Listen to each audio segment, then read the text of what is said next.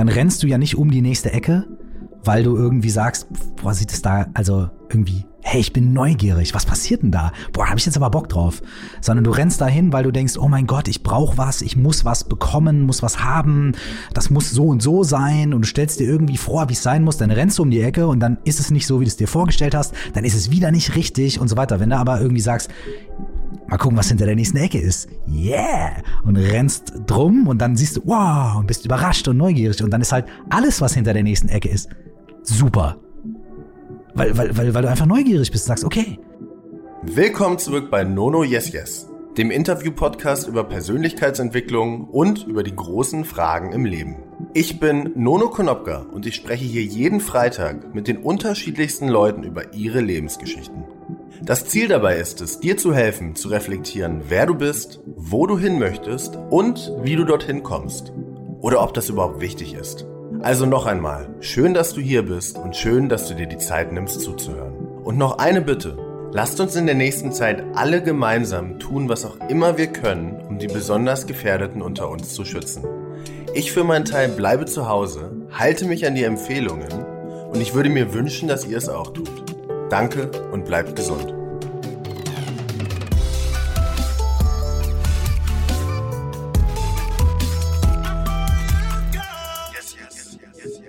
Bevor ich euch gleich mehr über meinen heutigen Gast verrate, möchte ich euch den Supporter dieser Folge vorstellen. Das ist wieder Brain Effect. Wer die letzten Folgen schon gehört hat, weiß, dass Brain Effect von dem ehemaligen Leistungssportler Fabian Völsch gegründet wurde und die Mission hat, dass Menschen gesünder leben und in fordernden Phasen einen klaren Kopf behalten können. Wie in meinem Podcast auch geht es hier um die unterschiedlichen Lebensbereiche rund um Arbeit, Entspannung und Sport. Und in jedem Bereich gibt es das passende Performance Food, um die eigene Leistungsfähigkeit zu erhöhen. Da ich nun ja seit dem 1. März versuchsweise vegan lebe, habe ich angefangen, die Vegan Basic Kapseln von Brain Effect zu nehmen.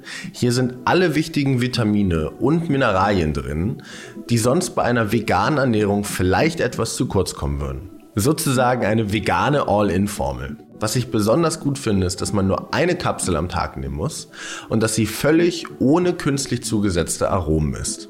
Alle Produkte werden immer zusammen mit renommierten Ernährungswissenschaftlern entwickelt und zielen darauf ab, die mentale Leistung kontinuierlich und ganzheitlich zu verbessern. Woher erkennt man, dass man so kurz vorm Ausbrennen ist? Wie schafft man es dann etwas zu verändern? Und warum kommt man als Rapper nach ausverkauften Tourneen und großen Konzerten nach Hause und fühlt sich einfach nur noch leer? Heute habe ich mit einem der deutschen Musiker gesprochen, der gefühlt schon immer da war, nämlich mit Curse. Curse gilt als Philosoph unter den Rappern, hat mit Anfang 20 schon seinen Traum gelebt, große Konzerte, große Tourneen gespielt und dann nach zehn erfolgreichen Jahren ganz auf einmal die Notbremse gezogen. In unserem Gespräch erzählt er mir, wie er immer nur außergewöhnlichen Momenten hinterhergejagt ist, was ihn genau daran unglücklich gemacht hat und wie er aus diesem negativen Kreislauf ausgebrochen ist. Außerdem sprechen wir darüber, warum er jedem zu Meditation raten würde und wie wir etwas mehr Balance in unseren Alltag integrieren können. Ich fand super spannend zu hören, wie jemand eine so große Veränderung in seinem eigenen Leben geschafft hat und einen Einblick in die Hip-Hop-Welt von vor 20 Jahren zu bekommen. Wie auch alle anderen der letzten Folgen haben wir auch die wieder remote aufgenommen und ich bin nach wie vor wirklich viel zu Hause.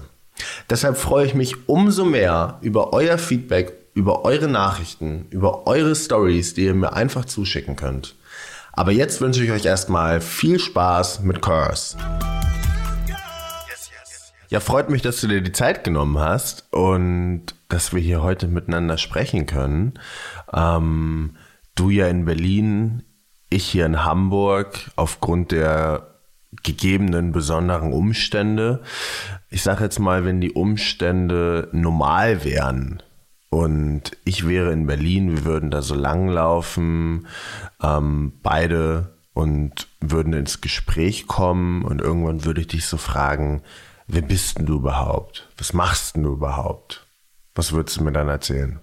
Wenn das jetzt heute wäre, dann würde ich dir sagen, ähm, ich bin Mike, ich mache Musik, äh, ich mache Rapmusik und ähm, bin aber auch im Bereich äh, Coaching und Meditation äh, tätig und habe da einen Podcast und mache Workshops und Seminare und so ein Zeug. Und was machst du?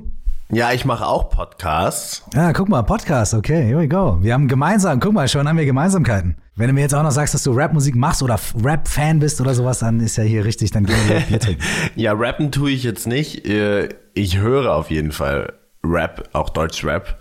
Ähm, ich meditiere aber viel und du hast aber gerade was Spannendes gesagt. Du hast gesagt, wenn das heute wäre, was hättest du denn gesagt, wenn das damals gewesen wäre, vielleicht so vor 20 Jahren, wenn ich dich da gefragt hätte, wer bist denn überhaupt? Was machst denn überhaupt? Also wenn du mich vor 20 Jahren gefragt hättest, ähm, äh, da hätte ich wahrscheinlich, ähm, okay, vor 20 Jahren weiß ich nicht genau, weil da war ich ähm, 21, da war gerade irgendwie so mein erstes Album draußen und da hätte ich wahrscheinlich einfach direkt gesagt so, ähm, ich bin Rapper, ich mache Rapmusik, so. Ähm, aber es gab auch mal so eine Phase, in der ich irgendwie so, in der das irgendwie total schwierig war, weil wenn du jemandem gesagt hast, ich mache Rapmusik, dann war das sofort so, man wurde sofort so richtig krass abgestempelt. So und irgendwann in so einer Phase zwischen, sag jetzt mal 25 und 35 war mir das dann nicht mehr egal. Vorher war es mir egal, jetzt ist mir egal, aber ich hatte auch so eine Phase, da war es so, ich hatte so eine Phase, da hätte ich eher gesagt, ähm, ja, ich bin, ich mach, ich bin in der Musikindustrie und da hätte ich so um heißen Brei rumgelabert und irgendwann hätte ich gesagt, ich bin Rapper. Vielleicht irgendwann mal. Aber ich hätte es eigentlich fast, fast, wenn wir uns einfach so kennengelernt hätten, irgendwie vermieden. Gar nicht, weil ich mich dafür geschämt habe oder sowas, natürlich überhaupt nicht. Aber weil es, weil es mich so genervt hat, dass solche Gespräche nach diesem Satz immer den gleichen Verlauf genommen haben. Weißt du? Also es war wirklich so, ich habe die scheinbar 150 Mal das gleiche Gespräch geführt. Äh, Rapmusik und dann entweder yo, yo, yo oder halt irgendwie ja und was und bla bla. Und es war halt irgendwann, äh, weil, konnte ich es halt nicht mehr. So. Und dann habe ich angefangen, irgendwelche anderen Sachen dann irgendwie bei Smalltalk andere Sachen zu erzählen. Irgendwann habe ich auch mal gesagt, ich bin Privatier. Nochmal so zurück zu unserem Spaziergang. Ähm, ich könnte mir vorstellen, dass wenn du so sagst, du machst Coaching, ähm, bist im Bereich der Meditation, der Achtsamkeit, aber bist auch Rapper, dass es viele Leute sehr contradicting zueinander sehen, sehr konträr. Wie erlebst du das? Ähm, das denkt man so, und das habe ich auch ganz lange gedacht, aber es stellt sich eigentlich raus, dass das für die meisten Leute irgendwie, also für die dass viele Leute denken, dass andere Leute denken, dass es konträr wäre, aber dass die meisten Leute selbst es gar nicht so irgendwie so verrückt finden. Ähm, ich weiß nicht warum, aber ich habe auch dieses, ich habe auch gedacht so, boah, ähm, nachdem ich meine Coaching-Ausbildung fertig hatte und so ein bisschen an so einer Gabelung stand, so okay, mache ich ein neues Album oder fange ich an in diesem Bereich zu arbeiten oder mache ich irgendwie beides oder wie wird das? Habe ich auch gedacht, das kann ich keinem erklären. So, ich habe so gedacht, so, okay, wenn ich irgendwie jetzt ein Album mache, dann muss ich irgendwie das total verstecken, dieses ganze Coaching-Ding. Und, und wenn ich irgendwie Coaching-Sachen mache oder was auch immer in dem Bereich tätig bin, dann muss ich irgendwie diese Rap-Sache irgendwie verstecken. Ich habe so das Gefühl gehabt, ich brauche zwei Visitenkarten oder zwei verschiedene Hüte oder irgendwie sowas so. Und ähm, stellt sich aber am Ende raus, dass es tatsächlich bei den allermeisten Leuten entweder gar keinen krassen Widerspruch gibt oder dass dieser oder oder dieser vermeintliche Widerspruch aber eher irgendwie was Positives und Interessantes ist. So. Und das habe ich, hätte ich nicht erwartet. Ich hätte gedacht, dass, ähm, dass es viel kontroverser ist. Aber es scheint irgendwie. Ich werde das in Interviews öfters gefragt, ja, wie passt denn das zusammen und so weiter. Aber wenn ich mich so normal mit Leuten unterhalte, so, wenn wir uns so im Park treffen würden, erfahre ich das ganz selten, dass einer sagt, hä, was, wieso, wie geht das denn? Sondern die meisten so, ah, cool, also, alright, beides, krass, ja. Und dann, weißt du? Um jetzt nochmal den Bogen zu spannen, ähm, also 20 Jahre zurück, wir machen Spaziergang, ich frage dich, wer du bist, was du machst. Und jetzt nochmal die gleiche Situation. Was ist in der Zwischenzeit passiert, dass du jetzt, ich sage jetzt mal in Anführungszeichen, nicht nur Rapper bist, sondern dich auch noch mit diesen anderen Themen auseinandergesetzt hast? Also wie kam das? Also, wenn ich wirklich so ganz weit zurückblicke, so wirklich in meine Kindheit, Grundschulzeit und so, dann waren diese beiden, also ich meine, ich habe natürlich in meiner Grundschulzeit jetzt nicht gesagt, ich werde systemischer Coach oder so, aber ich habe in der zweiten Klasse gesagt, ich werde Psychologe. Also es war, ähm, ich, ich selber als, äh, als, das war ungefähr genauso, wie ich zu Rapmusik gekommen bin, so. Oder wie ich gesagt habe, ich werde mal Rapper. So, das war dann eher so in der, in der fünften Klasse.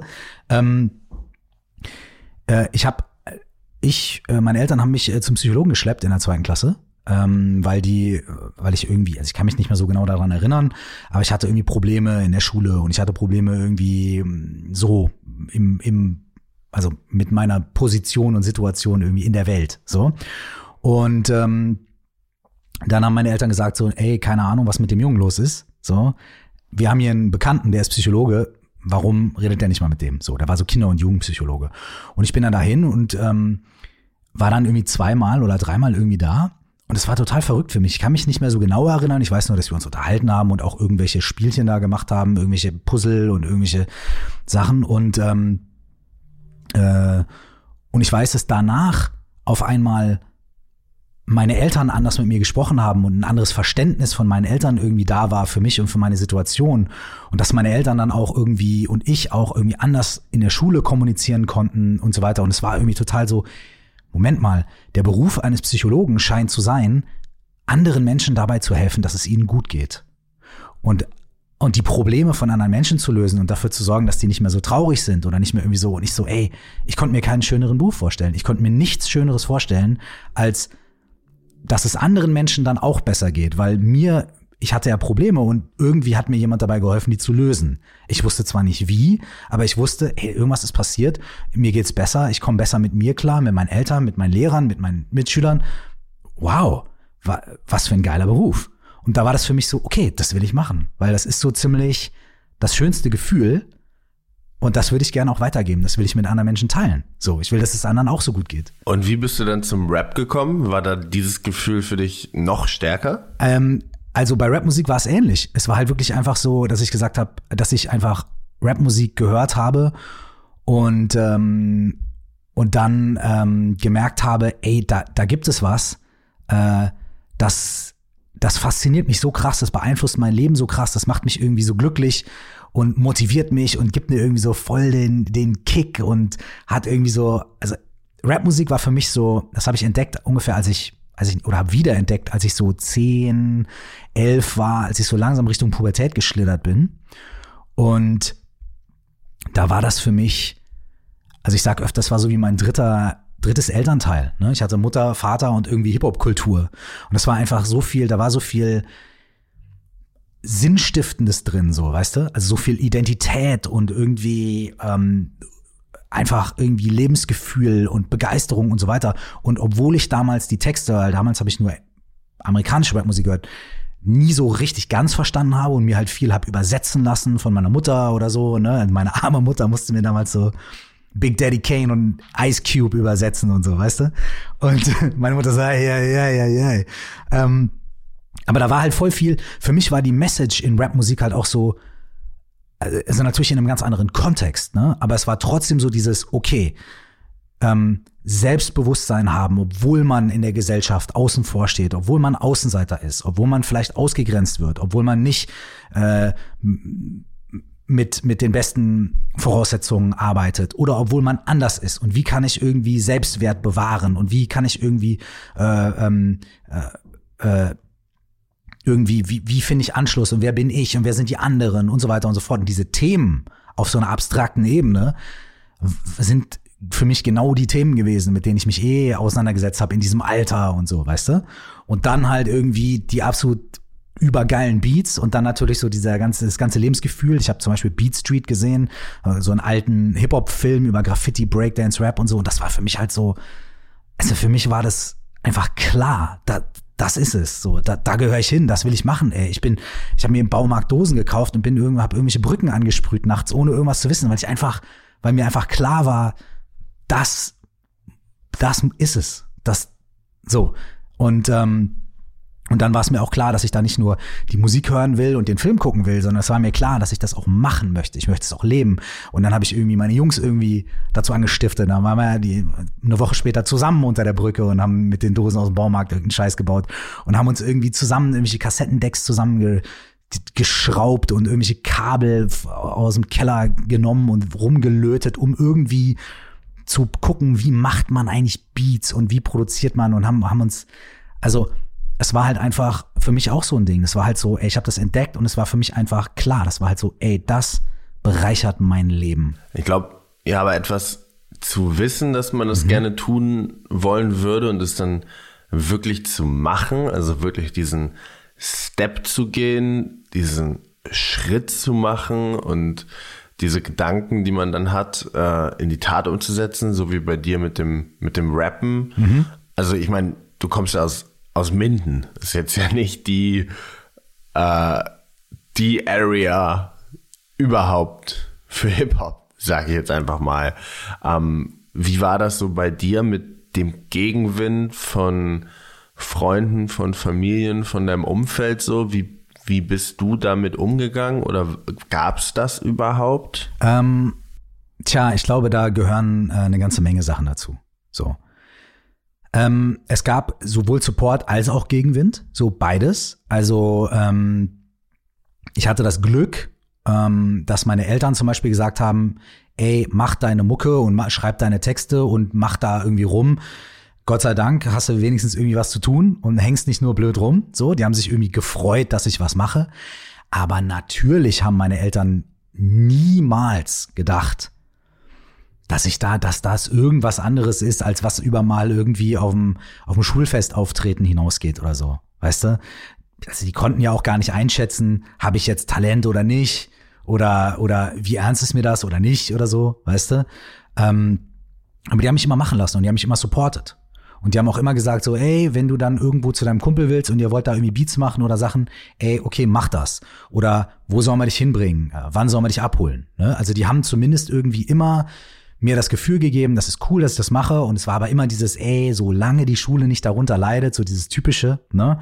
Ähm, aber trotzdem haben sie mich irgendwie einfach ähm, äh, da supportet, also haben mir nicht die Flügel gestutzt. So. Ähm, da, dafür bin ich sehr, sehr dankbar. Und das erkenne ich halt auch erst in Retrospekt so, so richtig, dass meine Eltern da wirklich äh, einfach mit dem Spirit irgendwie mich unterstützt haben. Und ähm, dann war es äh, auf der anderen Seite natürlich so, klar, haben viele Leute dann äh, das auch belächelt und gesagt, ja, ja, der will Rapper werden, hahaha, ha, ha, ne? So. Oder irgendwie, ähm, was hat denn der für komische Hosen an und bla bla bla. So, ne? Natürlich gab's das auch. Aber für mich war das so krass. Ähm, für mich war das so klar. So, ich habe in so einer Fantasiewelt gelebt. Ne? Ich habe in so wirklich in so einer Welt gelebt, in der das für mich ganz offensichtlich und klar war, dass ich Rapper werde und dass das auf die ein oder andere Art und Weise einfach hinhauen muss und wird.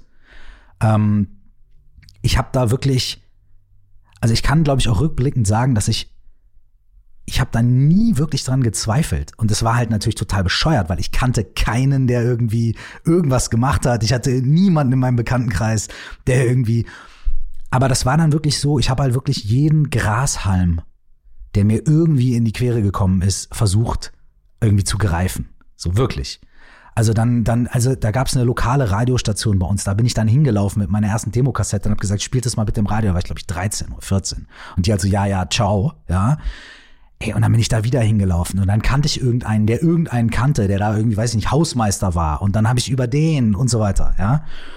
Ich habe wirklich einfach schon als als Jugendlicher, ich habe einfach versucht, jeden Grashalm irgendwie zu nutzen und immer versucht irgendwie zur richtigen Zeit am richtigen Ort zu sein. Ich bin Leuten unglaublich auf den Sack gegangen, glaube ich, ähm, mit meinem Traum da. Und ähm, aber irgendwann nach der zehnte Gra der, der, der hundertste Grashalm war dann halt irgendwie ein Stock und, und dann war irgendwas. Und dann auf einmal habe ich jemanden getroffen. Und dann, man sagt ja so, Glück zu haben ist, wenn, wenn ähm, die Möglichkeit auf gute Vorbereitung trifft, weißt du? Und es war halt so, ich hatte dann halt auf dem Weg auch voll oft Glück. Also ich habe auch oft einfach in Anführungsstrichen zufällig irgendwen getroffen, bin ins Gespräch gekommen und auf einmal war so, ah krass, du hast ein Studio. Boom und so weiter. Also ich habe auch oft Glück gehabt, aber ich dadurch, dass ich so viel gearbeitet habe und so viele Sachen recorded habe und so viele Nächte mir um die Ohren geschlagen habe, war ich vorbereitet. In dem Moment, in dem ich Glück hatte, war ich vorbereitet. Und ähm, Vorbereitung allein hätte es wahrscheinlich nicht gebracht. Glück allein hätte es auch nicht gebracht. Und ich glaube, das ist so ein bisschen so die, so, so mein, also weiß ich nicht, ich, wenn man zurückblickt, meint man ja immer, weißt man könnte alles erklären. Ich weiß es nicht. Ähm, aber ich glaube, das ist irgendwie, also das ist wäre für mich so ein bisschen mein mein Gedanke oder meine meine Erklärung dafür, wie es nachher dann doch geklappt hat, ist, dass ich einfach extrem viel dafür gemacht habe und auch extrem viele andere Sachen dafür hab liegen lassen.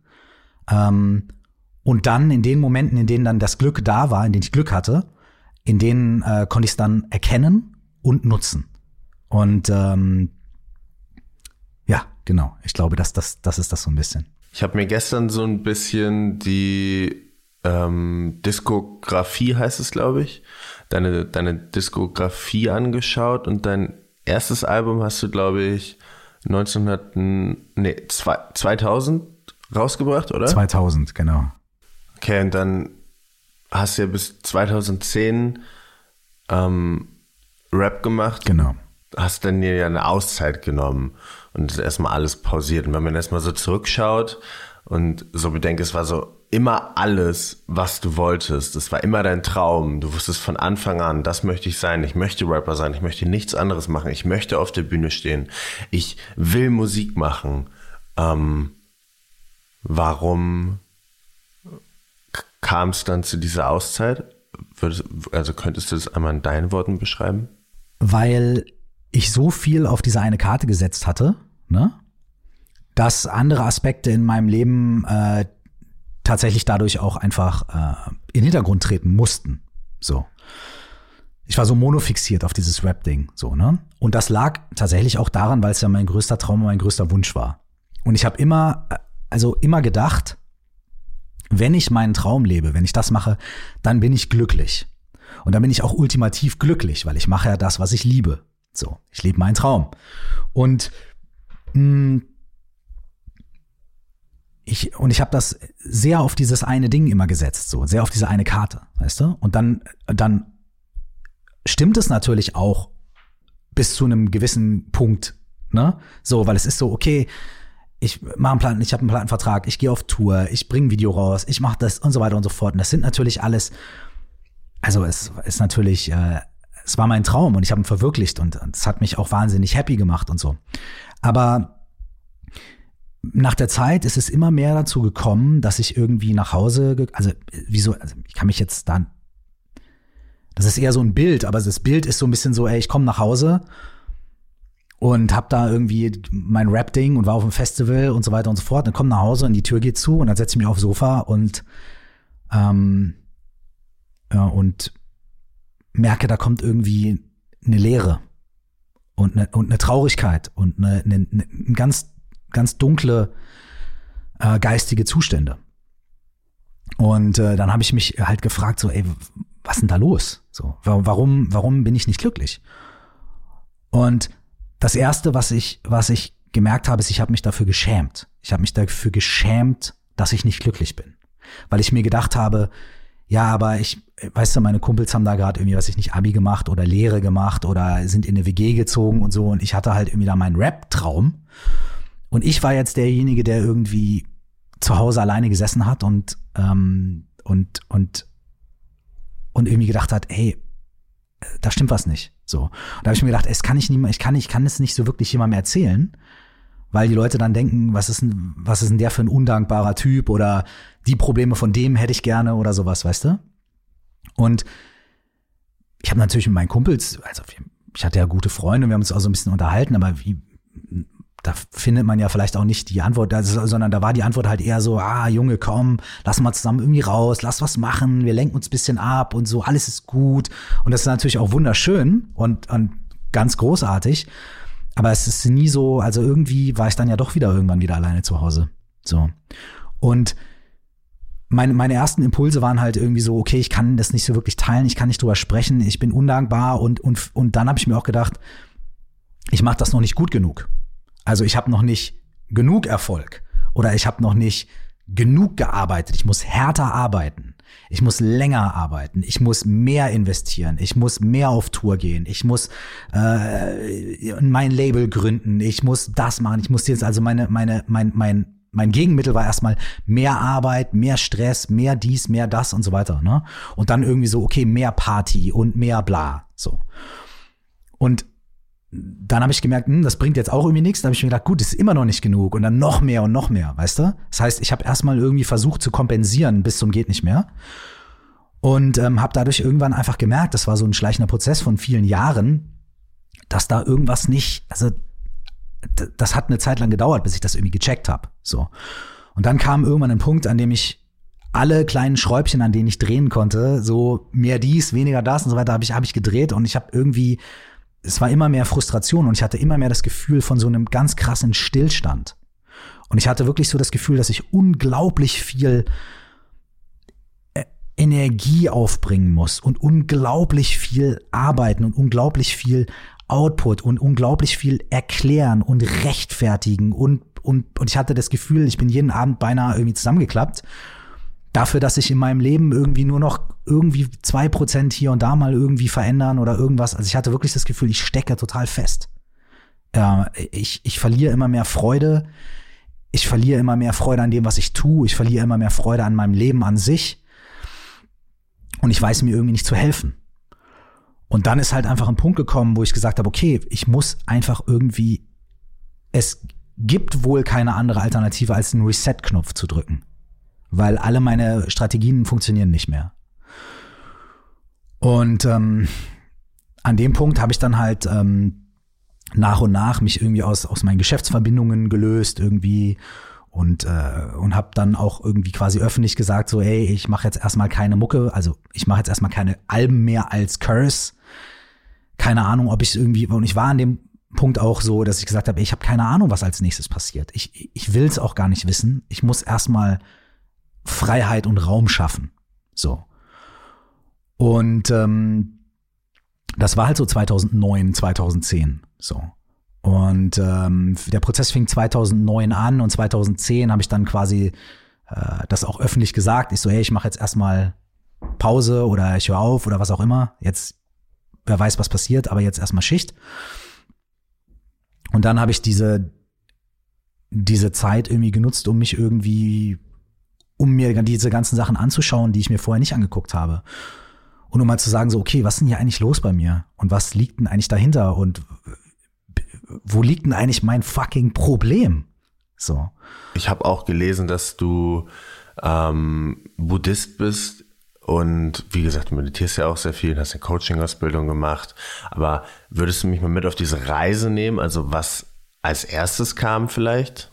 Ich hatte jetzt nicht vor zu sagen, ah, ich glaube, ich gehe jetzt in die Himalaya und werde Buddhist und setze mich in eine Höhle und irgendwie so oder fahre nach Indien oder das hatte ich gar nicht auf dem Schirm, weil ich ich ich habe solche Sachen nie irgendwie abgetan, aber ich bin schon auch vom Prinzip her Entschuldigung, ein sehr ja, wie soll ich sagen, so auch irgendwie, was manche Sachen angeht, ein sehr bodenständiger Mensch. Und äh, für mich waren eher Leute in wallenden Gewändern, die irgendwie mit Blumenketten durch die Gegend tanzen oder so oder sowas. Das war so ein bisschen mein Klischee. Das war alles so, ey, boah, ganz ehrlich, ey, das ich nicht. So, weißt du? Ich habe schon Gangstar gehört und Nike-Schuhe getragen und irgendwie sowas halt und irgendwie zehn Liter Bier getrunken so. Das war eher so meine Welt. So und es war auch nicht so, dass ich gesagt habe, okay, ich muss das jetzt, muss jetzt Yoga-Lehrer werden oder so. Das gar nicht. Sondern es war wirklich einfach erstmal so dieses ey, ich muss mir diese Punkte in mir angucken. Da ging es eher um so psychologische Ansätze, weiß ich nicht, Trauma, keine Ahnung, ich habe das gar nicht so benannt, aber am Anfang war es wirklich so, der Auslöser war, dass mein Coach mich gefragt hat, ja, was ist eigentlich mit dir und Meditation? Meditierst du eigentlich? Und das war für mich so, äh, also weiß nicht, ja, ich habe ja Judo, Judo und Taekwondo gemacht und hier äh, bla bla und ich bin da irgendwie affin und ja und äh, habe ganz viel gelesen über Buddhismus, pipapo und der so, nee, nee, meine Frage war, hast du eine Meditationspraxis? Und ich so, nö, eigentlich nicht. Und das mache ich mal, wenn ich 80 bin. Weil ich finde das ganz toll, aber wenn man meditiert, da wird mir irgendwie gleichgültig. So, da ist einem alles egal. Oh, Om Shanti Shanti. Und ich will ja noch irgendwie was reißen im Leben und ich will ja noch Sachen erreichen und so. Und er meinte dann zu mir, na ja, das ist ja Quatsch, weil du weißt schon, dass MMA-Kämpfer meditieren und Steve Jobs und Richard Branson und sind das Leute, die nichts mehr reißen im Leben oder was? Und ich war dann halt so, ja, nee, aber für mich, ich weiß nicht, bäh. und der dann so, okay, jetzt hör mal auf zu quasseln, wir machen jetzt mal eine Übung. Er hat halt mit mir eine Meditation gemacht, bei der man sich aktiv auf die Suche danach macht, was man eigentlich selber ist. Das klingt jetzt irgendwie abstrakt, aber das ist wirklich so überfragen. ist halt so, okay, bist du dein Körper? Oder bist du der, der deinen Körper wahrnimmt? Oder, und dann sagst du halt, nee, klar bin ich mein Körper. Und okay, wenn ich dir jetzt, ein, wenn du jetzt einen Finger verlierst, bist du dann weniger du? Nee, natürlich nicht. Okay, wenn du beide Arme und beide Beine verlierst, bist du weniger du? Nee. Okay, wie viel von deinem Körper musst du verlieren, um nicht mehr du zu sein? Dann halt so, öh, ja gut, wahrscheinlich muss ich sterben. So, weißt du? Aber man kann nicht richtig sagen, ich bin mein Körper, sondern irgendwie mein Körper ist ein Teil von mir. Und dann guckst du halt, okay, bist du deine Gedanken oder deine Emotionen? Und dann sagst du, ja klar, irgendwie. Und dann ist aber so, hey, aber als du 15 warst, hast du über bestimmte Sachen noch ganz anders gedacht. Warst du da weniger du oder war das ein anderes du? Und dann ist halt so, hey, Moment. Und dann, das dauert halt eine ganze Zeit und dann gibt es halt viele verschiedene Fragen und viele verschiedene Arten, auf die man es beleuchtet. Und auf die Weise fängst du eigentlich an, so dein festes Selbstbild, was du von dir hast, irgendwie zu dekonstruieren. Weil du auf einmal merkst, ganz viele Annahmen, die ich so über mich selbst habe, sind unter Betrachtung gar nicht stichhaltig. Also wenn ich wirklich drauf gucke, so kann ich die gar nicht greifen. Das ist so wie zerrinnt wie Sand oder wie Wasser. Und dann bricht es halt immer weiter runter auf, okay, wer bist denn du dann eigentlich? Und was bist du? Und, wo, und womit identifizierst du dich? Und wer ist denn dann wer ist, wer hat Angst und, und, und so weiter. Und es war für mich so mind-blowing. So. Diese, es war, und weil es war für mich keine intellektuelle Auseinandersetzung, sondern es war für mich eine Erfahrung. Ich habe eine Erfahrung gemacht, die ich so noch nie vorher in meinem Leben gemacht habe. Und es war die Erfahrung davon, dass irgendwie mein Selbstbild nicht, nicht, nicht stichhaltig ist. Und es war so, what the fuck? Und diese Erfahrung, die ich da gemacht habe, die hat mich so nachhaltig geprägt. Also da, das war ein Schlüsselerlebnis, dass mich das wochenlang nicht losgelassen hat. Dann haben wir noch ein paar Sessions gemacht und irgendwann habe ich halt einfach auch zu ihm gesagt, ich so, ey, ich, also alles, was wir hier machen, ist ganz wahnsinnig toll.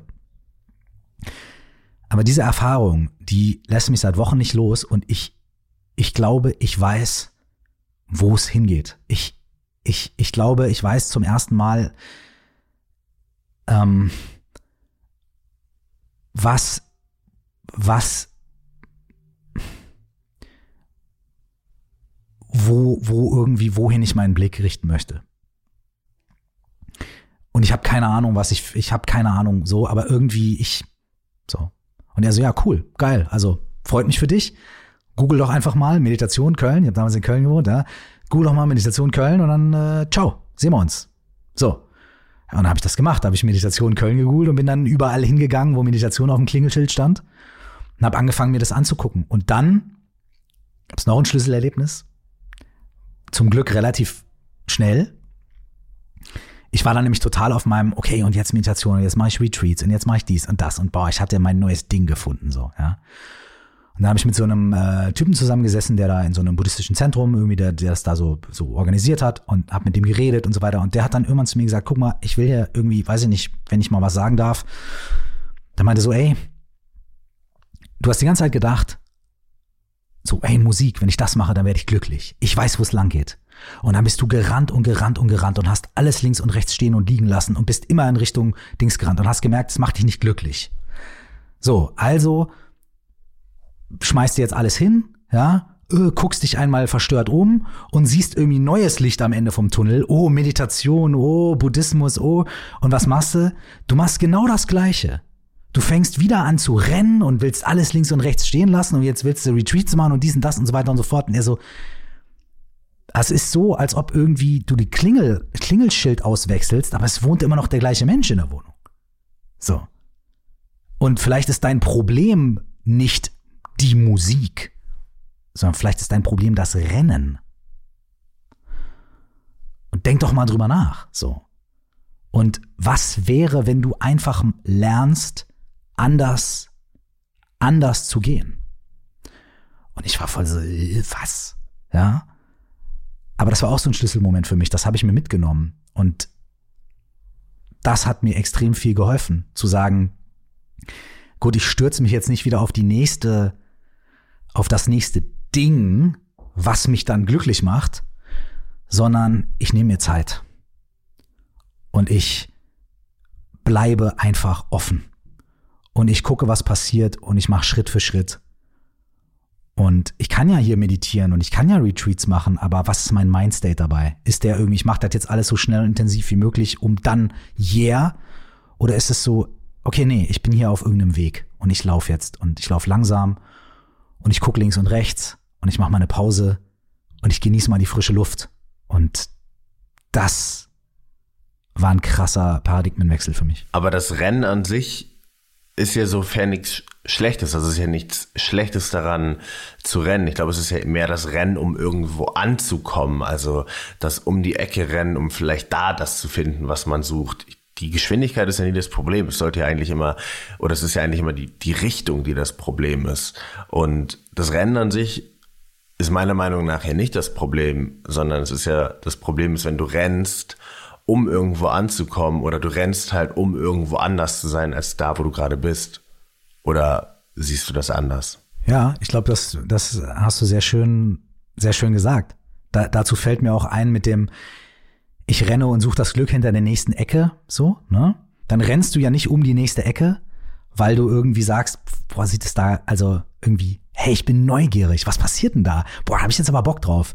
Sondern du rennst dahin, weil du denkst, oh mein Gott, ich brauche was, ich muss was bekommen, muss was haben, das muss so und so sein und du stellst dir irgendwie vor, wie es sein muss, dann rennst du um die Ecke und dann ist es nicht so, wie du es dir vorgestellt hast, dann ist es wieder nicht richtig und so weiter. Wenn du aber irgendwie sagst, mal gucken, was hinter der nächsten Ecke ist. Yeah! Und rennst drum und dann siehst du, wow, und bist überrascht und neugierig und dann ist halt alles, was hinter der nächsten Ecke ist, super. Weil, weil, weil, weil du einfach neugierig bist und sagst, okay. Wie schaffst du das in unserer heutigen Ablenkungsgesellschaft, sage ich jetzt einfach mal, ähm, wo es immer schwieriger fällt, ungeteilte Aufmerksamkeit, also wirklich, wie das Wort schon sagt, kompletten Fokus, hm. volle Konzentration auf eine Sache zu lenken, also nicht dabei Netflix zu schauen, irgendwie beim Essen, mhm. ähm, aber auch sein Handy wegzulegen mhm. und alles andere auszublenden und auch gar nicht daran zu denken, sondern sich ganz in dieser Sache zu verlieren und mit einem kompletten Fokus da drauf, also wirklich halt mit dieser ungeteilten Aufmerksamkeit bei einer Sache zu sein.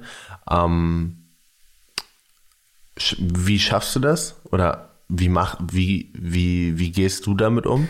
Ich habe das große Glück, dass ich ja schon sehr früh eine Leidenschaft entdeckt habe. Ne? Ich habe ja schon mit 10, 11 angefangen, Mucke zu machen.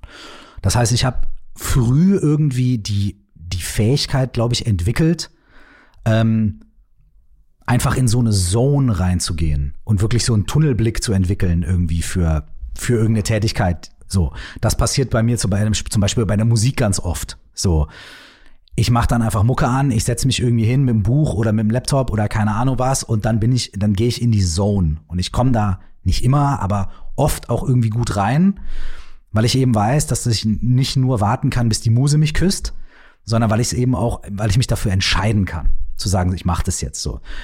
Und, und, und vielleicht habe ich dadurch eh schon so ein bisschen irgendwie diesen Skill irgendwie drin, so ein bisschen, aber Meditation ich meine, das weißt du ja auch, ist ja nicht nur Laserfokus auf eine Sache, sondern hat extrem viel auch mit Gewahrsein zu tun für, für alles, was so passiert. Ne? Für, für Eindrücke von innen und von außen, so quasi. Ähm, ich glaube, dass das was ist, was man tatsächlich einfach, man kann irgendwann mal anfangen, das einfach zu üben. Ich glaube, man kann einfach so diese, diese nicht abgelenkt sein oder Gewahrsein zu entwickeln, kann man irgendwie beginnen zu üben, indem man sich sagt, Alter, ich setze mich einfach mal fünf Minuten am Tag hin und mach was ganz Einfaches, wie einfach hinsetzen und ein- und ausatmen. Und immer wenn Gedanken kommen, komme ich zurück zum Ein- und Ausatmen. Und immer wenn Emotionen kommen, komme ich zurück zum Ein- und Ausatmen. Das ist so ein bisschen, es ist so ein bisschen einfach Training. Und dann macht man das fünf Minuten heute und fünf Minuten morgen und irgendwann macht man zehn Minuten und so weiter und so weiter. Und irgendwann verfeinert man ja diese Fähigkeit, die Aufmerksamkeit irgendwie zurückzubringen und die Aufmerksamkeit auf irgendwie einen Punkt zu lenken. Diese Fähigkeit verfeinert man dann. Und gleichzeitig stellt man fest, was sonst so alles im Geist los ist, ne? Weil du bist ja dann nicht nur um Shanti Shanti, oh, mein Atem, sondern du merkst ja auch, Alter, was da sonst für eine Kirmes eigentlich herrscht. auf einmal merkt man beides. So.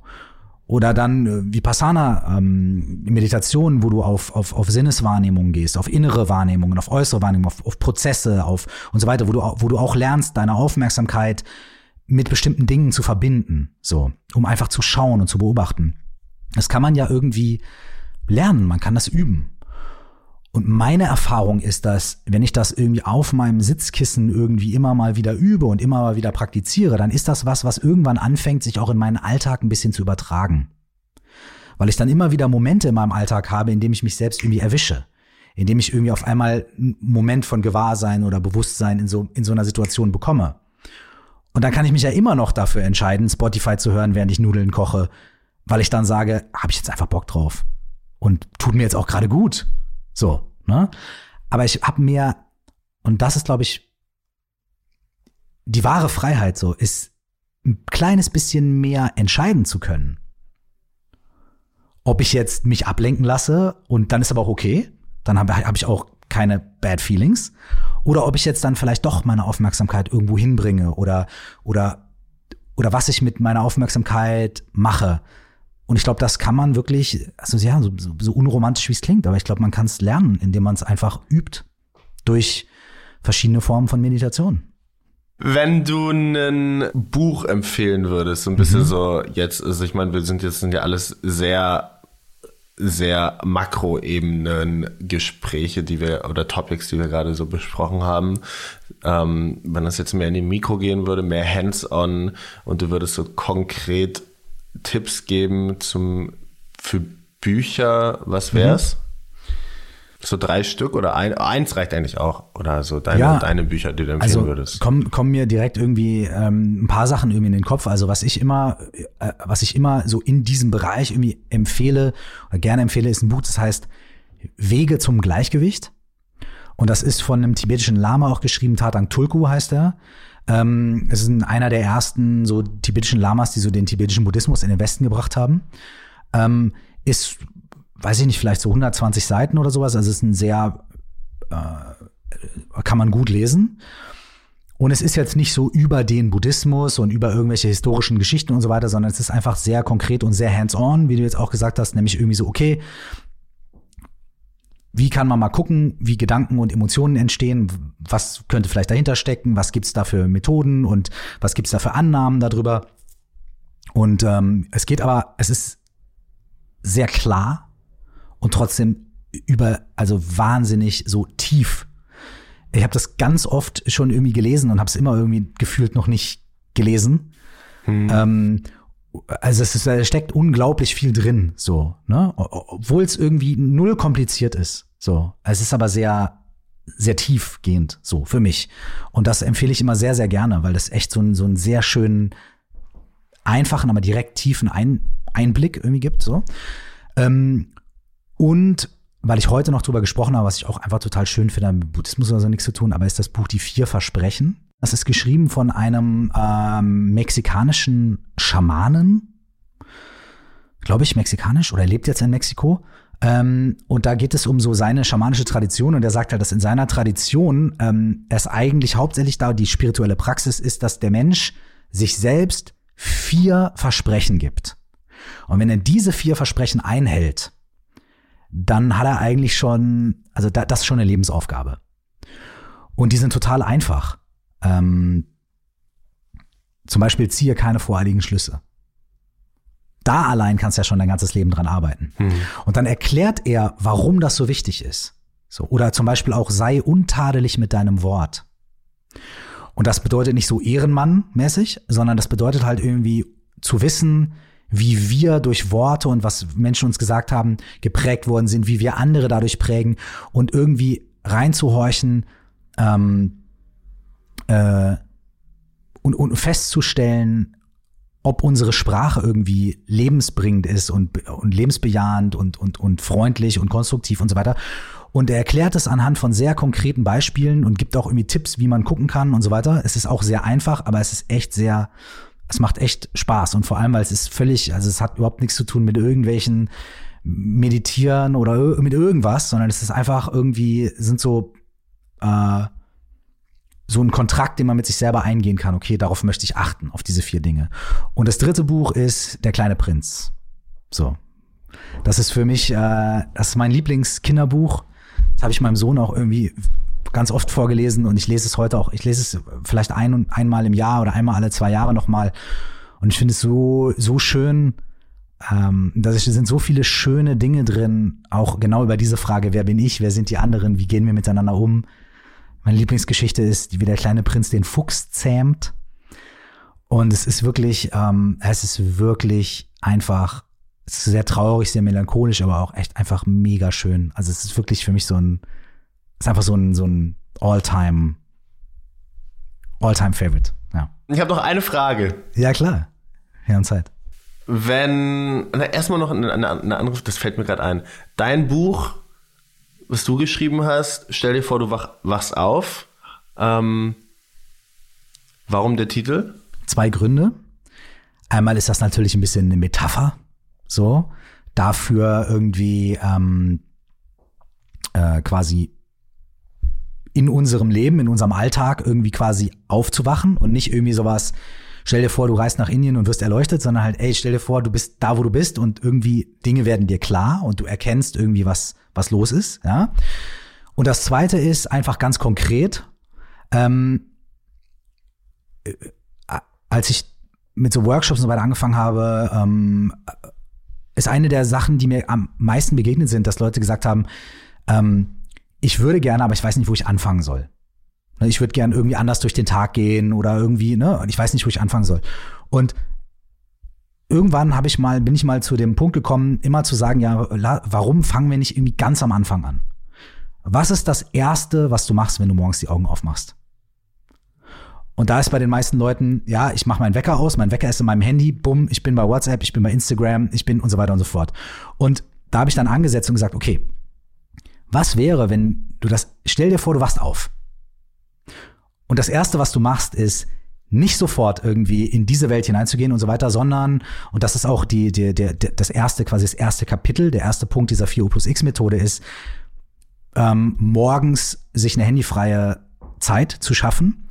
Ähm, und ich, ich erkläre das auch, ich sage auch, okay, was ist die, was ist die Wissenschaft dahinter, was passiert mit unserem Gehirn, wenn wir, äh, äh, ne, wenn wir Social Media und so weiter konsumieren, was für Studien gibt es und warum ist das dann vielleicht als, als im Rückschluss keine so gute Idee, das als erstes am Tag zu machen und sich dann zu wundern, warum wir so zerstreut sind und warum wir so und so weiter und so fort. Und deswegen, und das fand ich halt irgendwie für mich irgendwie ganz, weiß ich nicht, ganz schön, dass es auf der einen Seite eine Metapher ist, auf der anderen Seite aber auch eben nicht, sondern was ganz Konkretes. Nämlich, wenn man irgendwo anfangen will, warum nicht am Anfang? Und warum nicht dabei, was man als erstes macht, wenn man morgens aufwacht? Wie gehst du, also bist du selbst, ähm, wenn wir haben auch über das Thema Aufmerksamkeit gesprochen, dahin, wo Aufmerksamkeit fließt, äh, da wird sich auch was, da wird auch was passieren, da wird sich eventuell auch etwas verändern, wenn man das möchte. Wie gehst du so mit dem Thema Gewohnheiten um, wenn du dir äh, etwas so in der defensiven oder in der offensiven Disziplin etwas mhm. angewöhnen oder etwas abgewöhnen möchtest? In der, also jetzt sehr, sehr mikroebenenmäßig. Mhm. Wie machst du das? Ich bin. Oder ähm, machst du das überhaupt? Jein. Ist ja vielleicht die erste Frage. Jein. Ich muss unglaublichen Aufwand betreiben, um irgendeine Form von Routine zu entwickeln. Also es gibt, es gibt manche Menschen, für die ist es irgendwie so, ey, weißt du, die machen, haben eine Routine, die machen jeden Morgen so ein Ding und bla bla und so weiter, kein Problem. Für mich ist es, für mich ist es unglaublich schwierig. Also ich muss, um eine Routine zu entwickeln, ich muss, ich muss alle Geschütze auffahren. Ich muss mich links und rechts verarschen und mir Zettel überall hinhängen und alle äh, fail safe alles irgendwie äh, machen, so deswegen bin ich kein großer Routinenmensch, was aber auch damit einhergeht, dass in meinem Leben als irgendwie Künstler und so weiter und so fort hatte ich nie die, ich hatte nie das, den krassen Bedarf nach Routinen. Es war halt eher Flexibilität war bei mir eher gefragt. Meine Routine ist eher Flexibilität. Aber zum Beispiel, als ich angefangen habe äh, zu praktizieren, also Meditation und so weiter, da wollte ich das unbedingt halt mit einer Regelmäßigkeit machen. Und dann habe ich wirklich ich habe es mir wirklich einfach, also ich habe mir von den vier, fünf verschiedenen Meditationszentren und so weiter, wo ich am Anfang dann war, wirklich einfach ohne Scheiß alle Termine Montag bis Sonntag in meinen Kalender eingetragen, so dass ich jeden Morgen, wenn ich auf den Kalender geguckt habe, gesehen habe, okay, ich habe heute acht verschiedene Möglichkeiten zu meditieren und dahin zu gehen und dahin zu gehen und es zu machen und morgen auch und übermorgen auch. Das heißt, ich, ich bin dann irgendwann, ich habe mir, ich hab mir selbst die, die Entschuldigungen und die Ausreden irgendwie einfach entzogen und habe dann irgendwie einfach da, habe mich selbst so da bombardiert, dass ich irgendwann dann zwei bis dreimal die Woche irgendwo hingegangen bin und dann auch immer so zwei bis dreimal die Woche auch die Hausaufgaben gemacht haben, habe. Das heißt, ich habe dann nachher irgendwie tatsächlich sieben Tage die Woche jeden Tag eine Stunde oder anderthalb praktiziert über mehrere Monate. Und und ich, ich muss immer so ein krasses Überangebot schaffen. Also wenn ich mir zum Beispiel sage, ich mache jetzt jeden Tag 100 Liegestütze, yeah, that's not gonna happen. Wenn ich mir aber, wenn ich mir aber irgendwie 50 Optionen für Sport jeden Tag irgendwie reinprügel, dann werde ich wahrscheinlich irgendwie jeden Tag irgendwas machen, irgendeine Form von Sport, so. Ähm, weißt du, wie ich meine? Ich brauche irgendwie so, um, um irgendwie eine Konstanz zu entwickeln, brauche ich irgendwie, ich, dann, also ich muss ein Überangebot schaffen. Eine flexible Konstante. ich brauche so eine flexible Konstante. Und mittlerweile ist es wirklich so, mittlerweile ist die, die, diese Praxis, Meditationspraxis und diese ganzen Sachen, das ist mittlerweile so Teil meiner selbst geworden, dass ich jetzt auch diese Routinen viel spielerischer. Also jetzt ist es so, jetzt ich meditiere jeden Tag, aber nicht, weil ich es mir in den Kalender schreibe, sondern einfach, weil ich einfach auf ganz natürliche Art und Weise kurz Opportunities nutze, auf der Couch oder hier oder da oder oder ich mir auch andere Opportunities schaffe. Ich nehme dann an irgendwelchen Kursen teil oder gebe selbst Kurse, in denen ich dann ja auch praktiziere und so weiter und so weiter. Und irgendwie entwickelt sich das dann zu, zu so einem, zu so einem Teil von mir. Aber wenn ich irgendwie, wenn ich mir jetzt, wie gesagt, 100 Liegestütze am Tag angewöhnen, angewöhnen wollen würde, das ist für mich unfassbar herausfordernd. Das ist super krass. okay, jetzt habe ich noch eine Frage.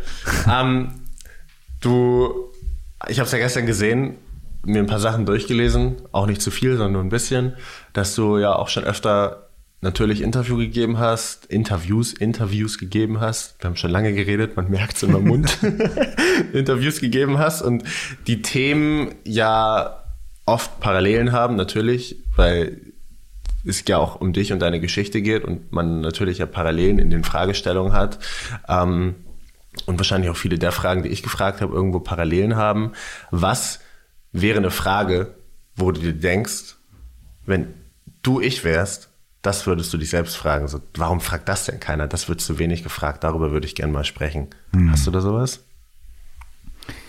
Ähm, das sind wahrscheinlich alles nur irgendwie so abstruse, irgendwelche nerdigen, äh, keine Ahnung was.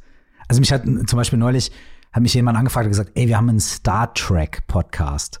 Hättest du Bock mal Star Trek und ich meine, ich bin jetzt nicht unfassbarer Trekkie, aber ich habe ich hab jahrelang voll gerne so äh, äh, Star Trek geguckt und so, ne? Und da habe ich mir so gedacht, so, oh geil, lass mal über Star Trek reden. Mega. So lass mal, äh, wir müssen nicht über Rap oder Meditation oder sowas reden, lass mal Star Trek. Das heißt, wahrscheinlich sind es einfach irgendwie solche abstrusen nerdigen Sachen so oder oder irgendwas, was so, weißt du, also sowas, so, solche Sachen vielleicht.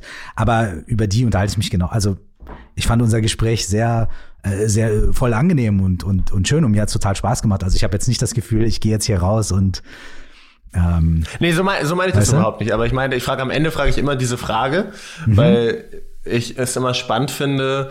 Ähm, das gibt den Raum nochmal so ein oft hat man ja irgendwas, was man auch gerne teilen würde, aber man tut es nicht unbedingt, wenn man nicht danach gefragt wird. Mhm. Und Für mich ist manchmal es dann, gibt's mhm. ja? So, Entschuldigung.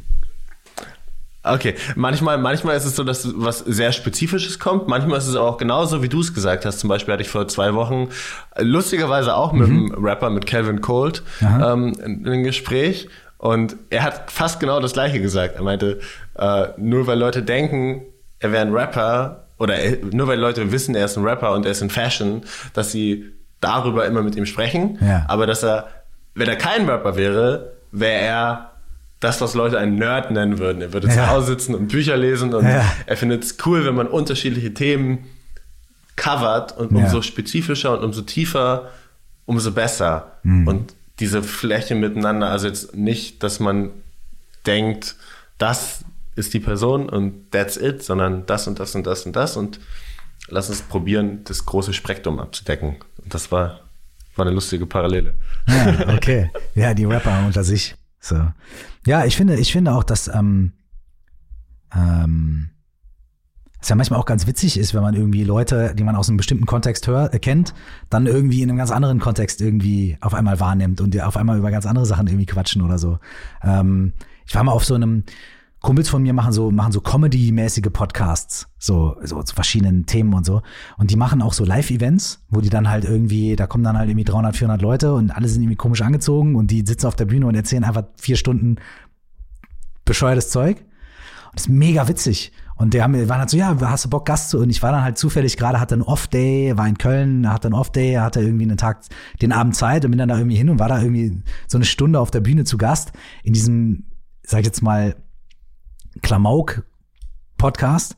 Es war super, mich total wohlgefühlt. Wir haben echt über, über irgend, ich weiß, ich habe überhaupt keine Ahnung mehr, worüber wir geredet haben, aber es war irgendein, irgendein Quatsch. So. Ähm, äh, ja, also zu, zum Beispiel, äh, zum Beispiel, was ich jetzt gerade, irgendwie kommt mir das gerade in den Sinn, weil ich nämlich gerade gedacht habe, so, ey, wenn ich mich mit meinen Jungs irgendwie unterhalte einfach so, weißt du, zurück in, in Minden mit den, mit den, mit den Boys, so, worüber labern wir eigentlich die ganze Zeit? Und dann irgendwie, klar, über irgendwelche, irgendwelche Sachen, die halt wir zusammen erlebt haben, okay, aber wir nerden halt auch hart ab über so 90er Jahre Rap. So. Mhm irgendwelche White Labels und boah, weißt du noch, wo wir den und bla und der Beat, Junge, Alter, wie das Ding anfängt, das Sample, und alle rasten aus, wir stundenlang und weißt du, und alle Leute um uns rum so, oh, Alter, mit den Opas. und so, das ist so, so, also wir können durchaus auch mal irgendwie über 90er Rap rumnörden. Zum Beispiel. Da wären wir zwar wieder bei Rap, aber trotzdem. Cool.